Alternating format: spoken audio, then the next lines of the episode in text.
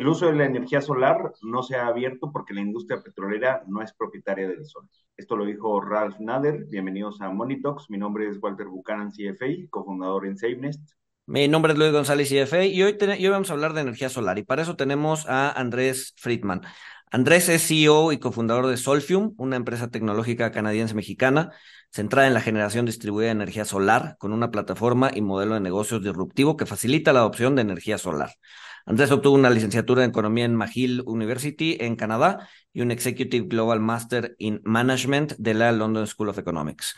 Previo a fundar Solfium, trabajó en General Electric y Bombardier, donde desempeñó como director en Canadá, México y Alemania, desenvolviéndose en las áreas de estrategia, operación, logística y dirección de proyectos. Además, lideró el desarrollo de la cadena de suministros para mercados emergentes, incluyendo México. Sin más, comenzamos.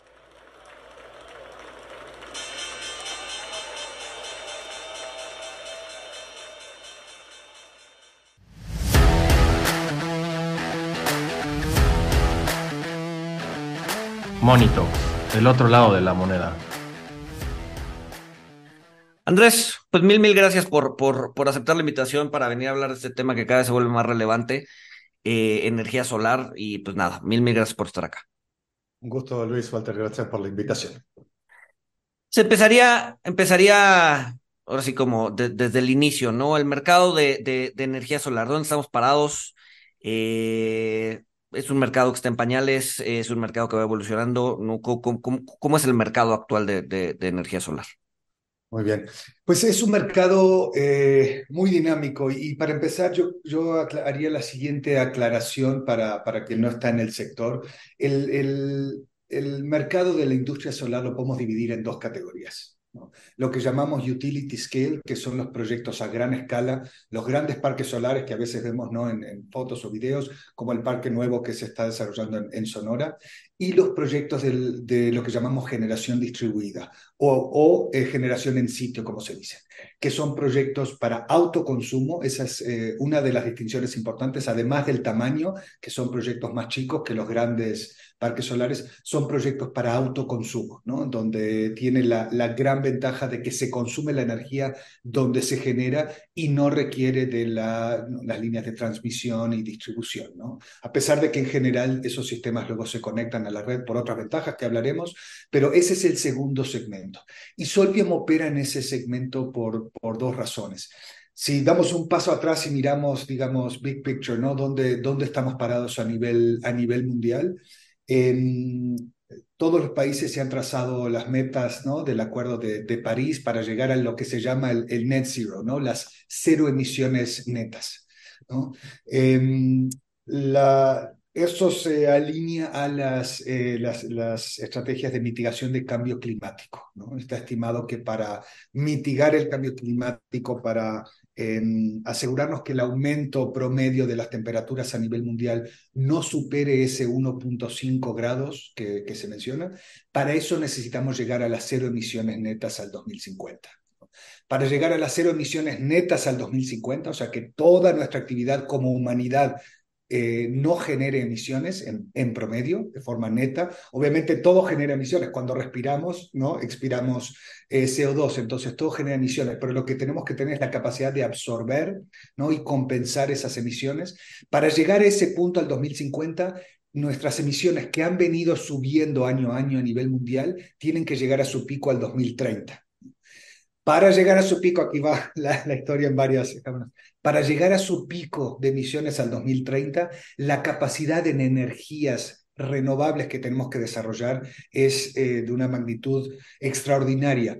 ¿Por qué? Porque el 75% de nuestras emisiones a nivel mundial vienen del consumo de energía, en todos sus usos, en el transporte, en los edificios y casas, por supuesto, eh, y en la industria. ¿no? Entonces, no podemos pensar en un futuro con pocas o eventualmente cero emisiones sin que todo nuestro consumo energético esté descarbonizado, o sea, energía limpia y renovable. ¿no? Entonces, hay mucho que, se está haciendo y que hay que hacer. Entonces, volviendo a tu pregunta inicial, Luis, en el mundo, en todo el mundo está creciendo de una forma extraordinaria eh, la energía solar, la energía eólica y todo. En México, donde más crecimiento hemos visto es en la generación distribuida, que en los últimos cuatro años ha crecido 379%, ¿no? del 2018 a finales del 2022, que son los últimos datos de, digamos, al cierre del año, ha crecido de una forma muy, muy vertiginosa. O sea, te refieres más bien al consumo el consumo privado de energía, de energía solar, ¿no? Literal poner paneles en el techo de tu casa es, o, o, o incluso... Comercio o industria, exactamente. Comercio e industria también. Exactamente. ¿Cómo, cómo se compara eh, el, el, consumo de energía solar en México, Andrés, con otros países? Eh, ¿qué, pues en México estamos, atrasados estamos? Sí, estamos realmente muy atrás. Eso es un, un hecho. México tuvo muy un desarrollo muy fuerte eh, en los años 2015, 16, 17 y luego sí se detuvo en su totalidad. El segmento de generación distribuida, como venimos diciendo, no ha parado de crecer, sino al contrario, ha crecido mucho. La capacidad instalada es a lo que yo me refería de 379%, que como decía Luis, es no, gente y comercios e industria poniendo paneles en sus techos. ¿no? Eh, pero en, la totalidad, Walter, venimos muy atrás. En Latinoamérica viene bastante atrás. Somos la región que tiene penetración eh, solar más baja del mundo. A pesar de tener condiciones óptimas, podremos elaborar más sobre las, las razones, pero, pero mismo India y, y, países del sudeste asiático, otros países, digamos, en desarrollo han tenido una penetración solar mayor. Pero se está, se está, está cambiando rápidamente. Eh, Brasil está aumentando de una forma muy fuerte su, sus inversiones en energía solar. Chile siempre ha sido el líder en, en Latinoamérica. Colombia está creciendo fuerte. Y México también en generación distribuida. Entonces, el nivel de penetración promedio estaba en el 2 y algo por ciento, ¿no? Eventualmente nosotros vislumbramos vislumbramos eh, un, futuro en que la penetración sea 100%, ¿no? En las condiciones están dadas para que haya paneles solares en cada techo. ¿no? Y creemos que en un futuro así va a ser, ¿no? Va a ser tan, al igual que un celular hace 30 años era, era algo novedoso y caro, y hoy en día es, es de accesible a casi el 100% de la población, el televisor lo fue igual hace cinco décadas, había uno en un pueblo, en cada pueblo, ¿no? Y hoy en día hay hasta en los hogares más humildes. Eh, nosotros vemos la energía solar de la misma forma, ¿no? Es la energía eléctrica más barata a nivel mundial al día de hoy. Es la más limpia de todas las fuentes renovables, incluyendo la eh, energía hidráulica, eólica, etc. Entonces, no hay razón por la cual en un futuro sea eh, completamente omnipresente.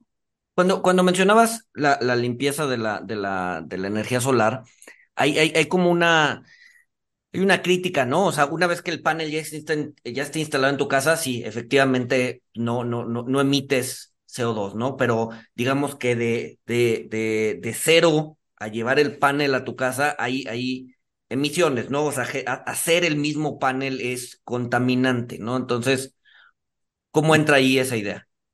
Por supuesto, Luis. Y, como decíamos hoy, toda actividad humana genera, genera emisiones, ¿no? Este era mi comentario, era, un, era una apreciación eh, relativa. La energía solar es la más limpia de todas las fuentes. Producir energía hidráulica eh, también eh, genera emisiones, ¿no? No es cuando pasa el agua por la turbina, sino el, la infraestructura que genera, ¿no? Que se necesita para para, para, para, tener energía hidráulica, ¿no? Las, los dams son el concreto, ¿no? Genera, mucha, genera muchas emisiones, ¿no? Entonces, relativamente hablando, lo mismo la producción de las aspas para los aerogeneradores, ¿no? Y el transporte, eh, que es bastante complejo por el tamaño de estos, de estos sistemas, ¿no? Entonces, la energía solar es la más limpia de todas, esto está evaluado, no es algo que, que, que yo diga, lo dicen los expertos, que, y, y, y los factores de, de emisiones que se dice, ¿no? Que se evalúa en cada energía eh, que dice un kilowatt hora de tal energía genera cuánto ¿no? de emisiones, todo eso está, está evaluado y la solar es la más baja. Como, como dices, no significa que no haya retos en la industria solar y hay, hay dos. La producción del panel, como digo, dentro de todo, eh, si miramos las emisiones que genera eh, producir, ¿no? ensamblar un panel y transportarlo hacia tu casa o comercio, versus la energía que produce por por lo menos 25 años, si es un panel de, de buena calidad como los que usamos en Solfium. Eh, relativamente hablando, las emisiones son, son extremadamente mínimas relativo a los kilowatt horas que va a generar durante su ciclo de vida.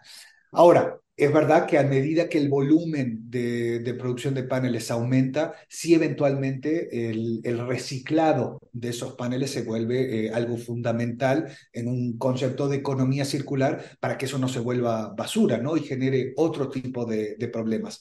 Hoy en día eh, la, tecnología para reciclar paneles solares existe.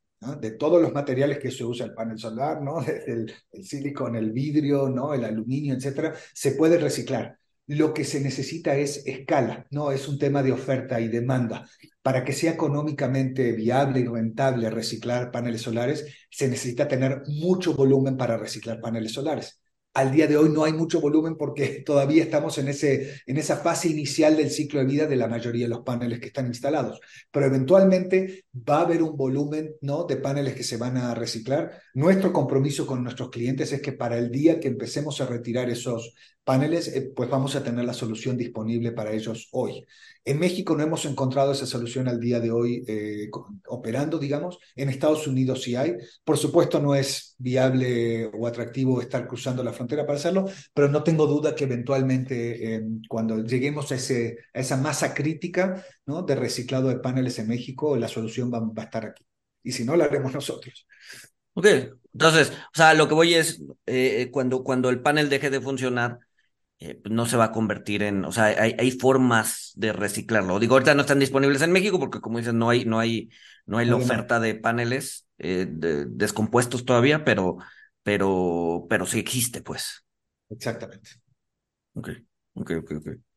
Eh, hablando un poquito de la, por ejemplo, ah, saliéndonos un poquito de la parte técnica y más concentrándonos en la parte de México, eh, está, está este rumor, que ni siquiera rumor, es como una propuesta de ley en donde la idea es eh, que, eh, como, como tengo entendido que funciona hoy, es que tú generas tu energía solar, se la regresas a CFE, CFE te la compra a precio de mercado y, y tienes ahí como una especie de banco de energía en donde en donde tú la puedes usar y, y, CFE te la está comprando a, precios de mercado. Pero están queriendo cambiar eso. Entonces, no sé si nos puedes platicar un poquito cómo está la situación hoy y, de aprobarse la ley, en dónde estaríamos. Sí, em, en, resumen, ese concepto que, mencionaba recién Luis se llama medición neta, ¿no? Es un esquema de, interconexión a la red donde efectivamente lo que funciona es los paneles generan eh, muchos kilowatt horas durante el día, obviamente, y no generan en la noche cuando no, cuando no hay sol, ¿no? Entonces, algo que se ha adoptado a nivel mundial, esto no es algo de México, es una tendencia mundial, es una forma de estimular ¿no? la adopción de energía solar, es decir, a ver, eh, ¿qué vamos a hacer con ese exceso de generación? Las baterías eh, son una opción, ¿no? Que uno tenga una batería donde almacenar esa energía extra, digamos, esa generación por encima del consumo que uno tiene durante el día. Pero el tema es que las baterías todavía son, son caras, entonces se están usando mucho y podremos hablar de eso más, más tarde si, si quieren. Pero em, a nivel mundial, casi muchos países han adoptado ese esquema de medición neta, bajo el cual uno inyecta el exceso de generación a la red durante el día y en la noche una toma de la red. Y se llama medición neta porque parte de ese proceso, cuando se termina de instalar el sistema solar, se cambia el medidor, en el caso de México, de CFE, y se pone un medidor bidireccional, que corre para un lado durante el día cuando uno está inyectando a la red corre para el otro en la noche que uno está tomando energía de la red y eso es lo que se llega a una, una medición neta. Uno lo que paga a CFE a fin de mes es ese neto de consumo si tuvo. Y si tuvo horas a favor, esas horas se acumulan durante un año en esa bolsa y, pues eso es lo que permite que se promedie el consumo de una forma anual, porque claro, varía mucho las horas de sol en verano que en invierno, entonces eso optimiza mucho eh, para el cliente que uno instala un sistema que en promedio anual te genera lo mismo que tú consumes anualmente de kilowatt horas sin tener que eh, ajustar eso mensualmente. ¿no? Entonces así es como, así es como funciona. Em, como les comentaba, en Europa, en California, etcétera, es, es un esquema muy común. Ahora, la propuesta que mencionas, Luis, efectivamente es de quitar eh, la medición neta en muchos, en, varios segmentos, eh, proyectos de ciertos tamaños y a nivel industrial. Em, en, en general, lo que hemos visto en otros países es que una vez que el mercado ya pasa a ser muy maduro, ¿no? se quita el esquema de medición neta porque es muy fácil para la red eléctrica manejar, digamos, esas inyecciones y consumos de la red de eh, actores privados cuando la penetración solar es baja. Cuando ya se vuelve la energía solar una parte importante de la matriz energética del país, pues ahí ahí se vuelve más complejo de manejar. California acaba de quitar, por ejemplo, la medición neta, pero tienen un nivel de penetración solar mucho más alto que México, ¿no? Por lo menos cinco veces. Alemania también cinco veces de penetración la energía solar y al día de hoy eh, han logrado manejar esos ¿no? picos de generación del sol durante el día y consumo de la noche. Entonces, sí, sí es algo que a algunos clientes va a afectar. No creemos que afecte de una forma masiva porque especialmente donde se va a quitar ese net metering en la parte industrial y comercial, muchos de esos clientes, el sistema solar no les genera el 100% de su consumo. En una casa pequeña es muy fácil que uno tenga un sistema que te genera el 100% de tu consumo, ¿no? Tú generas suficiente kilowatt horas al mes o al año que corresponden a su consumo total. Como decíamos, no estás consumiendo todo de tu panel, ¿no? Tú inyectas a la red y tomas de la red, pero sí la totalidad, el 100% de kilowatt horas de tu consumo viene de, del sistema solar. En el caso de la industria, no. A muchos clientes nuestros les generamos el 10% de su consumo total, el 20, el 40, ¿no? Entonces, como consumen mucho más de lo que genera el sistema, porque el, el, sistema está topado a medio mega en México bajo este esquema de generación distribuida, se consumen casi todo lo que ellos eh, producen. No inyectan a la red. Entonces, quizás inyectan a la red el domingo si el domingo tiene la fábrica cerrada y, ahí no hay mucho consumo. Entonces, sí, o no inyectan o inyectan poco. En cuyo caso, em, el que no puedan ya, eh, digamos, beneficiarse de este esquema de net va a afectar un poquito la rentabilidad del proyecto, pero no tanto. ¿No? Entonces no creemos que cambie drásticamente. Los sistemas solares siguen siendo extremadamente rentables, especialmente para industria y comercio. Entonces que afecte un poquito la rentabilidad, no creemos que cambie completamente la ecuación y por eso no, no es algo que nos preocupe demasiado. Okay. Ahorita que hablas de, rentabilidad, o sea, estás, estás hablando de, la rentabilidad de invertir en, energía solar para, para, para el autoconsumo. Eh, que, pues lleva, eh, pues sí, lleva, lleva un, pues desembolsos que, que pueden llegar a ser significativos, eh, pero quisiera que nos platicaras un poquito de, cómo es la rentabilidad de, estos proyectos, cuál es el tiempo de, de recuperación, cómo, cómo lo ve la gente que invierte en estos proyectos, porque es una rentabilidad que no ves con, con dinero sobre la mesa, ¿no? Si no es una rentabilidad que se da con dinero sí, sí, lo, ves porque a, nuestros clientes que les llega una factura de luz eh, muy baja de 50 pesos, eh, eh, no lo ven como dices tú, no es un dinero que te entra, pero sí es un dinero que no sale, ¿no? De tu bolsillo ya durante esos 25 años que, que ya no pagas luz casi o, o que pagas mucho menos que antes, ¿no? Pero, pero sí, es una pregunta muy, muy importante. El, Empezando por, por donde decía al inicio. La energía el, eh, solar es la fuente de electricidad más barata en casi todo el mundo hoy en día. ¿no? En 75% de los países del mundo, la energía eléctrica es la fuente hoy en día más barata porque el costo de los paneles solares y todo el sistema, ¿no? los, los inversores, etcétera, han, han bajado drásticamente durante estos últimos años. Los paneles han bajado un 90% en los últimos 10 años. Entonces, algo que hace 10 años te podía costar un sistema ¿no? 400 eh, mil pesos, hoy te puede costar 40 mil pesos. Entonces, o 50, estoy usando números aproximados. Entonces, esa es, la dimensión de qué tan eh, accesible eh, se ha vuelto hoy en día. Ahora, esa es la parte de la inversión. Como decías, ¿qué, qué retornos te genera, Walter, a un cliente?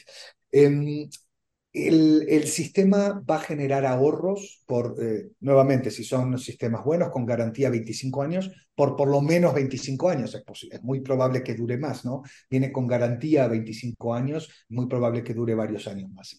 Em, entonces, como uno, como evaluamos esta evaluación, es tú haces una inversión que te genera ahorros, ¿no? Eh, a, a 25 años, ¿no? Em, con esos ahorros el sistema se paga. Entonces la primera pregunta es cuál es ese payback period, ¿no? ¿En cuánto tiempo recupero esa inversión? Dependiendo del perfil del consumo, del, si es una empresa o un comercio, si es una industria, perdón, un proyecto industrial o un proyecto comercial, ¿no? Una, una tienda de abarrotes, una carnicería, un pequeño supermercado, ¿no? O una casa varía porque las tarifas de CPE varían. Pero el rango que vemos es, en industria hemos visto que hasta se paga en 1.8 años porque hay un beneficio fiscal adicional a esta inversión que es deducible del ISR. Entonces es muy ventajoso para eh, personas morales ¿no? tener ese, ese beneficio fiscal. Em, entonces el rango va de 1.8, diría que el promedio está en los 2 puntos y algo de años o 3 años, ¿no? y, hay algunos que son un poquitito más, ¿no? Eh, tiempo para recuperar, pero el promedio está entre 2 y, y 3, es muy, muy atractivo. ¿no? Y luego son ahorros a 25 años donde uno, por poner un caso, uno invierte ¿no? Eh, un millón de pesos y recupera 10 millones de pesos, ¿no? Por un ejemplo. Es muy rentable. No estamos hablando de que uno gana 10% o 15% como podría ser otra inversión que uno hace, uno puede ganar 1000% ¿no? A, a, 25 años. Entonces, son inversiones con tasas de retorno del 40%, ¿no? 40 y pico por ciento. Entonces, muy, muy atractiva y es una inversión muy segura, ¿no? El sol va, va a seguir ahí, esperemos, y, y, si no está ahí, pues tendremos otros problemas más graves ¿no? que la inversión. Em, para eh, pequeños comercios es es similar. Eh, para casas varía mucho eh, esa rentabilidad dependiendo del consumo. Los grandes consumidores domésticos están en una tarifa que se llama tarifa doméstica de alto consumo. Para ellos que pagan una tarifa muy alta SFE es, es igual de rentable, ¿no? Se pagan dos, eh, dos y pico, tres años los proyectos. y cuando alguien consume poco, ahí sí, como tiene un subsidio SFE, tarda un poco más en recuperar la inversión. Eh, sigue siendo una inversión muy rentable a 25 años, eh, sigue siendo una, una, inversión muy atractiva y muy, muy segura, pero sí toma, puede tomar 5 o 6 años recuperar el, el dinero con esos ahorros versus 3, ¿no? O 3 y medio. Y ahora, luego hay, hay algunas empresas, no sé si Solfium lo haga, pero hay algunas empresas que incluso te dan crédito, ¿no? O sea, que, que, que, que, te, que te venden el panel a dos o tres años y lo único que sustituyes es el pago de, de, CFE, del pago que le haces a CFE al pago que le haces a las empresas, ¿no? Así es, sí, es, es algo que nosotros ofrecemos eh, bajo financiamiento, de, tenemos integrado en la aplicación de Solcium, ¿no? Una opción de financiamiento instantáneo, ¿no? Con cualquier tarjeta de crédito. Tenemos muchas otras opciones de financiar eh, ya a tres, cuatro, cinco, seis años, donde efectivamente, eh, mismo con el financiamiento, los ahorros de CFE eh, justifican, digamos, ese pago mensual de, de, inversión que uno hace en el sistema. Entonces, el sistema se paga solo, ¿no? Y, uno igual la electricidad iba a pagar, mejor usa eso para un financiamiento, para tener su propio activo y sabiendo que cuando se paga ese sistema en cinco años o en cuatro años o en seis, pues tiene otros 20 años de energía gratis, ¿no? Entonces, en lugar de simplemente pagar, pagar la, luz, mejor invertir en este activo, ¿no? Entonces, sí, efectivamente, el financiamiento es una, una opción que ofrecemos y que es muy, muy importante para detonar el crecimiento del mercado, ¿no? En temas, en temas de, de qué tanto me tengo que preocupar por, por darle mantenimiento, ¿qué, qué tipo de mantenimiento necesita un, un, un panel solar? Esos 25 años qué tanto más le tengo que meter a lo largo del tiempo para que, para que los paneles funcionen. ¿no? Eh, sí, muy, muy, muy importante también esa, esa precisión. En promedio eh, es un mantenimiento preventivo que se hace dos veces al año, ¿ah? que incluye una limpieza del sistema, ¿no? porque sí, eh, de a poco van acumulando polvo los paneles y eso impacta su productividad. Entonces sí hay que eh, pues mantener esa, esa limpieza para que los paneles siempre estén generando de forma óptima. ¿no? Entonces es dos veces al año, si uno está en una zona obviamente mucha construcción, mucho polvo, eh, pues tres veces al año es algo que también recomendamos dependiendo de la zona donde uno esté. Eh, además, en ese mantenimiento se checan las conexiones, se revisa todo el sistema que esté funcionando de forma óptima. En Solfin, por, por el, a través de nuestra plataforma, nosotros monitoreamos proactivamente los sistemas de los clientes. Entonces, por ejemplo, nos ha pasado que hay clientes que han aumentado su consumo, ¿no? Eh, porque agregaron un aire acondicionado o pusieron un cargador de auto eléctrico que antes no tenían, etcétera, etcétera. Y al nosotros eh, detectar eso, lo notificamos y cuando eso ya se vuelve un patrón, no es solo algo de un mes, sino que es una tendencia, eh, pues le hemos ofrecido upgrades, ¿no? El expandir el sistema al cliente, agregar un panel, agregar dos paneles y conectarlos a su sistema, ¿no? Entonces, nosotros monitoreamos el sistema, pero, pero todo eso es lo que se hace en el, en el en el mantenimiento, ese chequeo y, limpieza. Hay gente que es lo suficientemente técnica y conoce y con un entrenamiento nuestro deciden hacer su mantenimiento por su propia cuenta. Eso es algo que es posible. Por supuesto que eh, siempre se corre el riesgo de que si se daña algo se pierda la garantía, ¿no? Pero tenemos clientes que, que, lo saben hacer y deciden hacerlo. Otros clientes prefieren que lo hagamos nosotros, entonces dos veces al año, eh, ahí va nuestra cuadrilla y con, con eh, en acuerdo, obviamente, cuando sea conveniente para el cliente, se hace ese mantenimiento. Hay sistemas que son más accesibles, hay techos que son más difíciles de accesar, eso también influye, ¿no? Algunos clientes dicen, no, yo me subo al techo y yo lo sé hacer y no pasa nada, o tengo a alguien que me lo haga, y hay gente que dice, prefiero, ustedes son los expertos prefiero que ustedes lo hagan y el, el costo no es alto, realmente es un trabajo de un, de un, par de horas y ya, ¿no? Entonces, eso es algo que, que sí... sí, sí instalar, sí. ¿Instalarlo es un trabajo de par de horas? No, no, no, el, ah, el mantenimiento. El mantenimiento, ya, ya, ya. Entonces, por eso es algo, mucha gente prefiere, dice, pues, que lo haga Solfium, ¿no? Que son los expertos, ¿no? Sí, claro. Sí, claro. Eh, no sé, como que ¿qué, qué, qué, ¿qué retos ves en la industria en los próximos, en los próximos años, no? O sea, ¿dónde está, pues sí, dónde están los cuellos de botella que podría tapar, toparse la industria en los próximos años? Una pregunta, le voy a responder con, digamos, en dos, en dos aristas, en dos vertientes, ¿no? Eh, uno, eh, eh, digamos, esta industria está muy en el cruce de muchos aspectos, ¿no? Nearshoring, ¿no? muchas empresas dicen, pues si yo voy a venir a México o expandir mis operaciones en México, yo necesito energía limpia, ¿no? Porque pues mi corporativo me lo pide, mis inversionistas me lo piden, mis clientes me lo piden. Eh, nosotros tenemos muchos clientes que son del sector automotriz, que son proveedores de las armadoras, ¿no? De Volkswagen, de Audi, de, de BMW, y ya es un requerimiento, ¿no? Tener energía limpia, porque es parte de, este, de estos compromisos de las empresas grandes de descarbonizar, ¿no? Descarbonizar su cadena de valor, alcanzar el cero neto, etcétera, etcétera. Entonces, eh, para el nearshoring, ¿no? el tener estas soluciones es muy, es muy importante.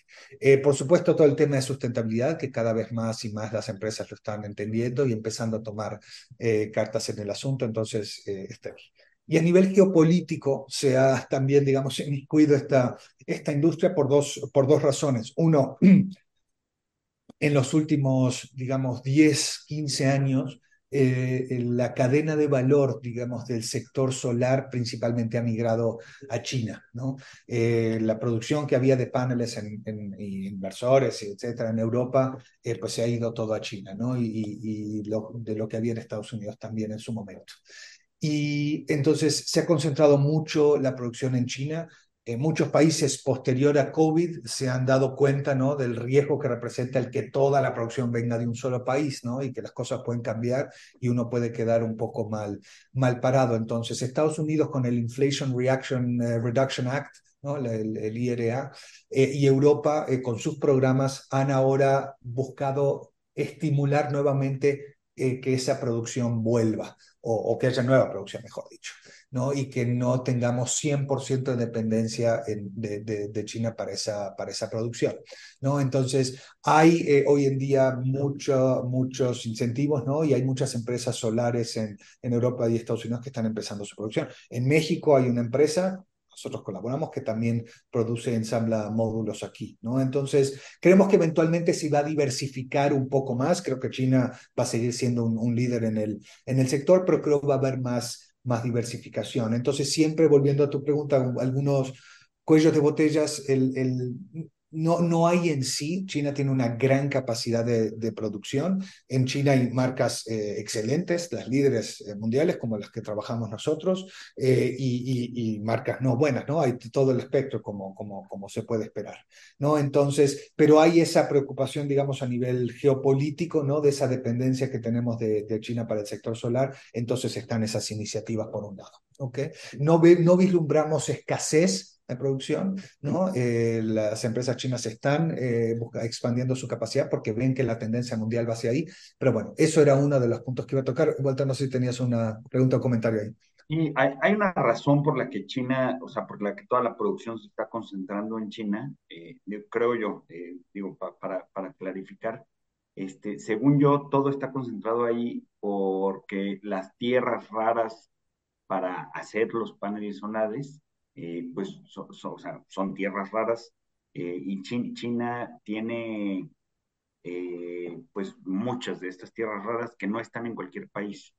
esto es, por eso, o sea, porque según yo, puedes, o sea, hay empresas en Estados Unidos que, que hacen paneles solares con, con, otros componentes, pero no son tan eficientes eh, como, como las que hacen en China. Eh, en parte, pero el, el, el, silicio, ¿no? El, el no es, no es tampoco exclusivamente que estén en China. Entonces sí hay eh, paneles de equivalente calidad que se producen en Canadá, en Estados Unidos, en, en Europa. Fue un tema de que el, rápidamente, digamos, el panel solar en sí se volvió algo relativamente comoditizado, ¿no? Por supuesto que en un inicio era un producto muy tecnológico, pero, pero rápidamente se volvió algo que simplemente, bueno, ¿cuántos watts, no? ¿Cuántos watts me estás dando? ¿Por qué tamaño y por qué precio, no? Y, y China, por su escala, por su volumen y por sus inversiones en, pues, agarraron, se vuelve, se vuelve un poco un círculo virtuoso, ¿no? Eh, se volvieron muy competitivos, entonces eso hizo más rentable que la producción se moviera a China y que empresas europeas digan, no, pues mismo empresas europeas tenían sus fábricas en China, no era solo que cerraron, ¿no? Entonces, eh, pues eso les trajo más volumen y se volvieron más eficientes y así es como se dio. Entonces, hay un poco de eso. Creo que China tiene una ventaja competitiva en materiales para, para baterías, ¿no? Para, donde ahí sí se utilizan más eh, de esos minerales eh, raros, pero no, no hay razón por la cual no pueda haber una buena producción de, de paneles en otras partes del mundo. Eh, simplemente es un tema de, de, tener la escala para que se vuelva tan al igual precio, que se consigue el igual precio en esa producción de módulos. ¿no? Entonces, hay una combinación de factores ahí vuelta, pero sí los gobiernos están buscando estimular mucha producción en, en, Occidente. Entonces, eso era por un, por un lado. por otro lado, de las tendencias grandes que vemos y de los retos que tienen las empresas, siguiendo con, con tu pregunta, eh, es que en el día a día quizás no lo vemos, digamos, los, los mortales aquí en, en, tierra, pero los marcos regulatorios internacionales están evolucionando de una forma rápida con cambios importantes que van a afectar las empresas, a, las empresas en México y en todo el mundo. Hace cuatro meses, el 5 de junio, aprueba el Parlamento Europeo una ley donde eh, ya se vuelve mandatorio para las empresas europeas o empresas que venden en Europa o empresas que son parte de una cadena de valor de una empresa europea. Entonces, piensa que una pequeña empresa en México que fabrique alguna herramienta, que use un proveedor de un proveedor de Volkswagen en México, que es parte de Volkswagen en Europa, que las empresas eh, van a tener que em, desglosar a detalle sus planes de transición energética y de mitigación de cambio climático, además de otros factores, ¿no? como protección de derechos humanos, etcétera, etcétera. Eso genera que las empresas europeas, de las cuales, como saben, hay muchas en México y, tienen mucho negocio en, México y, hay muchas empresas mexicanas que son partes de esa cadena de suministro, em, pues tienen que empezar a, definir estos planes ¿no? y a implementarlos. Eh, entonces, eh, eso hace que, como mencionábamos hace un rato, muchas empresas eh, estén teniendo presión de sus clientes eh, de poner energía solar o, energía renovable en su mix. ¿no? En Estados Unidos, la comisión que regula la bolsa ¿no? de, valores, el Securities and Exchange Commission, ¿no? Eh, también tiene una propuesta eh, similar a partir del 2024 y 2025, dependiendo del tamaño de la empresa. Entonces, empresa americana, empresa extranjera que cotiza en la bolsa americana, etcétera, también van a tener que desglosar estos planes de sustentabilidad, no solo de ellos directos, sino de su cadena de valor, de lo que hablamos las emisiones indirectas, ¿no? Las emisiones del cáncer 3, que son de todos esos proveedores y distribuidores. Entonces, esto es un cambio tectónico, ¿no? Es un cambio grande. Ya una empresa ya se considera, al igual que un inversionista tiene derecho a saber que cuando una empresa X que cotiza en la bolsa dice mi ganancia fue de 43 millones de dólares, un inversionista tiene derecho a saber que esos números cumplieron un estándar de reporte de cómo se reporta la ganancia, eh, que hubieron auditores detrás de eso.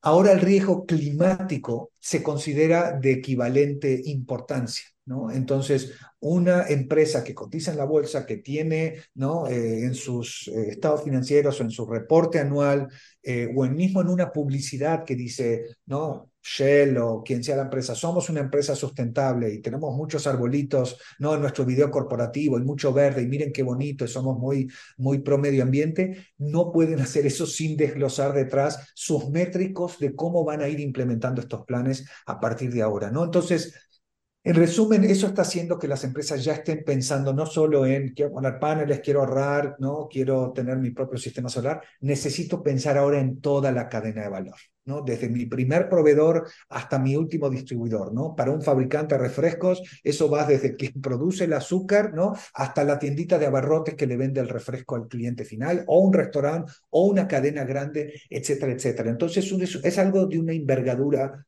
masiva, ¿no? Y ese es un poco el, ese digamos es el enfoque de Solfin, ¿no? Nosotros estamos trabajando con de estas grandes embotelladoras de refrescos, con empresas del sector automotriz, con Mave, ¿no? De, electrodomésticos, eh, con Grupo México, con muchas empresas, con Michelin, que están buscando esa descarbonización de su cadena de valor, porque se lo pide a su corporativo, sus clientes, sus inversionistas, etcétera, etcétera. Entonces, es un cambio muy grande que va a traer beneficios, ¿no? La tiendita de Barrotes, ¿no? Alguna de esas embatelladoras va a tomar el liderazgo y le va a decir, yo te ayudo a poner tus paneles solares, ¿no? Lo mismo a un productor eh, agrícola, ¿no? Lo mismo a una llantera, ¿no? De, Michelin, etcétera. Entonces, eso es algo que eh, va a tener mucho impacto y va a potenciar mucho el crecimiento del sector en, en México y en el mundo.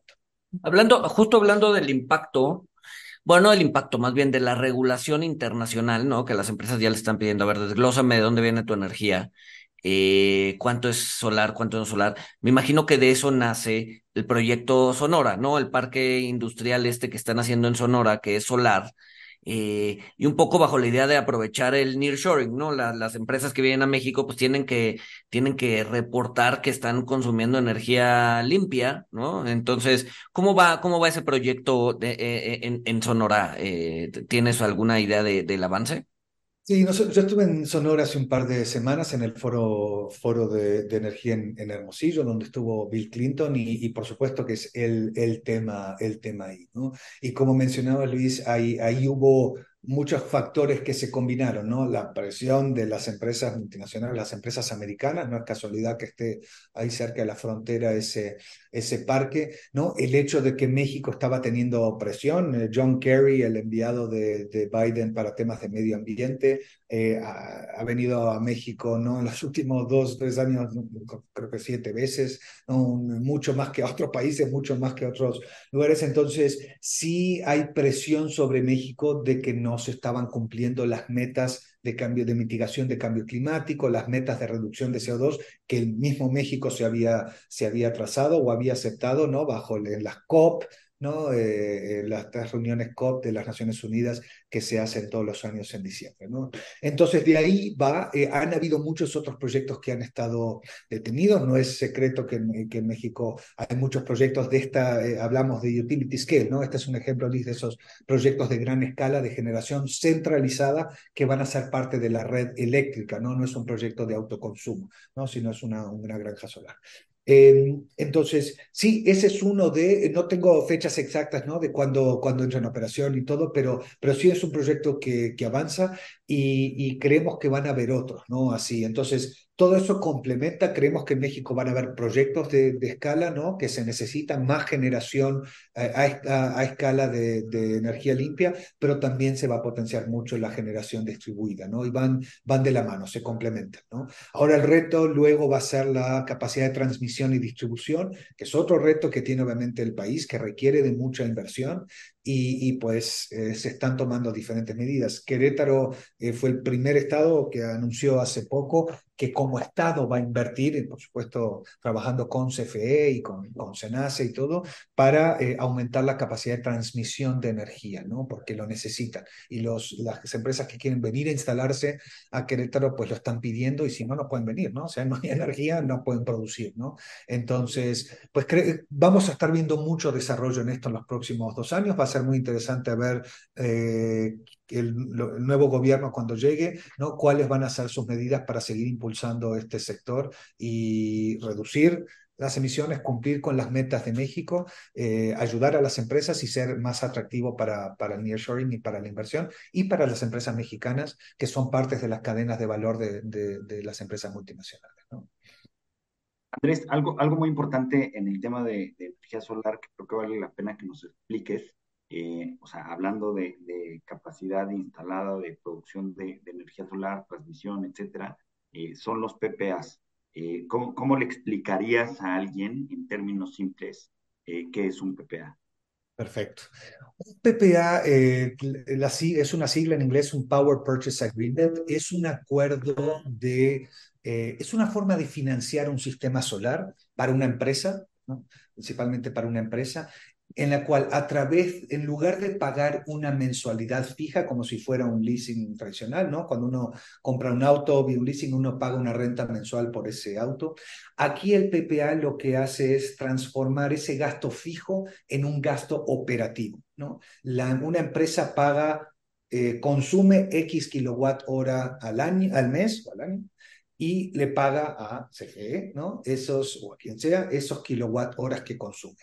En un PPA uno paga kilowatt horas de energía solar.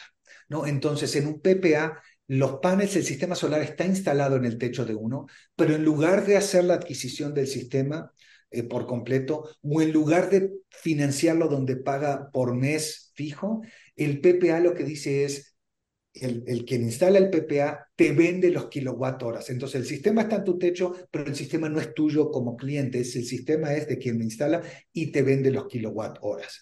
Así es como opera un PPA. Esos kilowatt horas, la razón por la cual son atractivos es porque en general cuestan menos, si no, no serían, cuestan menos que la energía si uno la compra de Iberdrola o de CFE o quien sea, y durante el plazo del PPA, en general los PPA son de 10, 15 o 20 años, una vez que el PPA se concluye, el sistema es tuyo. ¿no? como cliente final. Entonces, es una forma de financiar el sistema solar donde tenés cero inversión, donde es un gasto operativo para la empresa porque lo que estás comprando es kilowatt horas, una parte de tus kilowatt horas en lugar de comprar los CFE, lo compras ¿no? al dueño de los paneles en tu techo y tienes ahorros inmediato y al final del periodo el sistema es tuyo, ¿no? Por eso es atractivo. No sé si fui lo suficientemente claro, eh, Walter.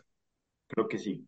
Eh, la rentabilidad, o sea, en un PPA, la, rentabilidad del proyecto solar, o sea, es la misma para el dueño de los paneles solares que cuando eh, es un proyecto donde el que adquiere el panel pues, e, es la fábrica o la casa no porque, digo, siendo muy, muy, muy, muy directos, un PPA sigue siendo un financiamiento. Un financiamiento tiene un costo de financiación, ¿no? Entonces, eh, cuando uno, yo, yo siempre como lo veo cuando lo platico con nuestros clientes es, si uno tiene el dinero disponible, pues comprar el sistema es lo más rentable. Uno ahí paga cero financiamiento, ¿no? Y tiene el 100% de los ahorros del sistema. Si uno no puede hacer la inversión, o lo que pasa en muchas empresas, dice, yo tengo dinero, pero prefiero invertir en más máquinas, ¿no? Porque mi negocio principal no es la energía, es al contrario, es producir, ¿no? Lo que sea, ¿no? Entonces, cuando la empresa dice, pues necesito o prefiero destinar mi dinero para crecer mi negocio, el PPA se vuelve muy atractivo porque con cero inversión, uno empieza a tener 20, 25, 30% de ahorros versus lo que paga eh, en, energía al día de hoy, ¿no? Entonces es una opción atractiva. Cuando termine ese PPA, el sistema es, tuyo y tienes el 100% de los ahorros. Eh, entonces sigue siendo una opción muy atractiva, pero hay un costo de financiamiento, entonces la rentabilidad no es la misma. Si uno tiene el dinero, pues comprar el sistema solar es lo más rentable. No lo tienes, para una industria un PPA es una muy buena opción porque es un gasto operativo. Eh, para un cliente particular un financiamiento es la mejor opción. La peor opción es no tener nada, no, no tener ahorros, no tener energía limpia y seguir pagando la energía que uno eh, paga por siempre por igual. ¿no? Em, pero dentro de las mejores opciones hay más mejores y menos mejores, por hablar, hablando en, en, en buen español, ¿no? Em, la mejor opción es comprarlo si uno tiene dinero o financiarlo si no lo tiene. Muy bien, Andrés, pues no sé, algo, algo que nos esté faltando, algo que no habíamos preguntado, algo que quieras comentar, eh, algún punto importante que nos hayamos saltado. Creo que hemos eh, cubierto, creo que los, los, puntos más, más interesantes del desarrollo del sector. Eh, Luis Walter, yo creo que resaltaría solamente, nosotros eh, creemos mucho en, en, en, México. Solfirm es una empresa de, de capital canadiense, pero que eligió México como país de, de lanzamiento. ¿no? Eh, nosotros creemos mucho en el, en el potencial de México, en el, en el crecimiento que va a tener México, por eso, por eso vinimos vinimos aquí y el, parte de la, de la innovación de Solfun fue crear ese modelo más tecnológico, ¿no? más digital, que para el cliente eh, chico, esa casa, ese comercio, a través de nuestra aplicación móvil, que se la pueden bajar ¿no? del App Store, del Play Store, ¿no? en Solfium o, o en la página nuestra, solfium.com. Ahí también está eh, todo el proceso digital, donde van a tener su cotización instantánea y evalúenlo, evalúen, van a ver que hoy en día es mucho más accesible que, que hace unos años y, pues todo el proceso nuestro es digital, ¿no? Con, con seres humanos detrás, ¿no? No somos, no somos bots, pero el proceso digital facilita todo, desde la cotización, la visibilidad, la trazabilidad y, las opciones de financiamiento que damos ahí, eh, y luego el monitoreo y ese soporte postventa que hablábamos, ¿no? El estar siempre al pendiente del cliente, de cómo va, cómo va su sistema. Y para las empresas grandes, como mencionaba, ¿no? Toda esta iniciativa, esta capacidad nuestra, a través de nuestra plataforma de reportarle las emisiones de toda su cadena de valor. Somos la única empresa en México que está eh, validada por el Solar Impulse Foundation de Ginebra, eh, que valida la solución eh, nuestra en el aspecto económico de los ahorros que prometemos y los, el beneficio medioambiental. ¿no? También hemos trabajado con DNB, que es una de las top tres certificadoras a nivel mundial. y somos la única empresa, tuvimos una alianza, por si lo quieren checar, con la Bolsa Mexicana de Valores, que lo anunciamos la semana pasada, el primero de noviembre, con su plataforma de carbono, para, para acumular todos estos proyectos solares en México y que se puedan usar para deducir los impuestos al carbono en los estados que hay o para las empresas que quieran compensar sus emisiones. ¿no? Entonces, damos una buena solución para el cliente residencial, para su casa, para el comercio y para la industria. ¿no? Entonces, pues nada, cualquier duda a las órdenes y, y hace un gran gusto charlar con ustedes, platicar esta mañana. Andrés, no, al contrario, mil, mil gracias a ti por, por tu tiempo, por tus explicaciones y, y pues nada, digo, ya saben eh, si están pensando en instalar paneles solares en su casa, en su negocio, pues, pues creo que Solfium es, es, es, una buena, buena, buena forma de hacerlo, ¿no? Eh, eh, ir con ellos. Walter, ¿algo más? No, pues mil gracias Andrés por habernos acompañado. Pues nada, muy interesante. Muy bien. Andrés, pues gracias y nos escuchamos el siguiente miércoles. Saludos.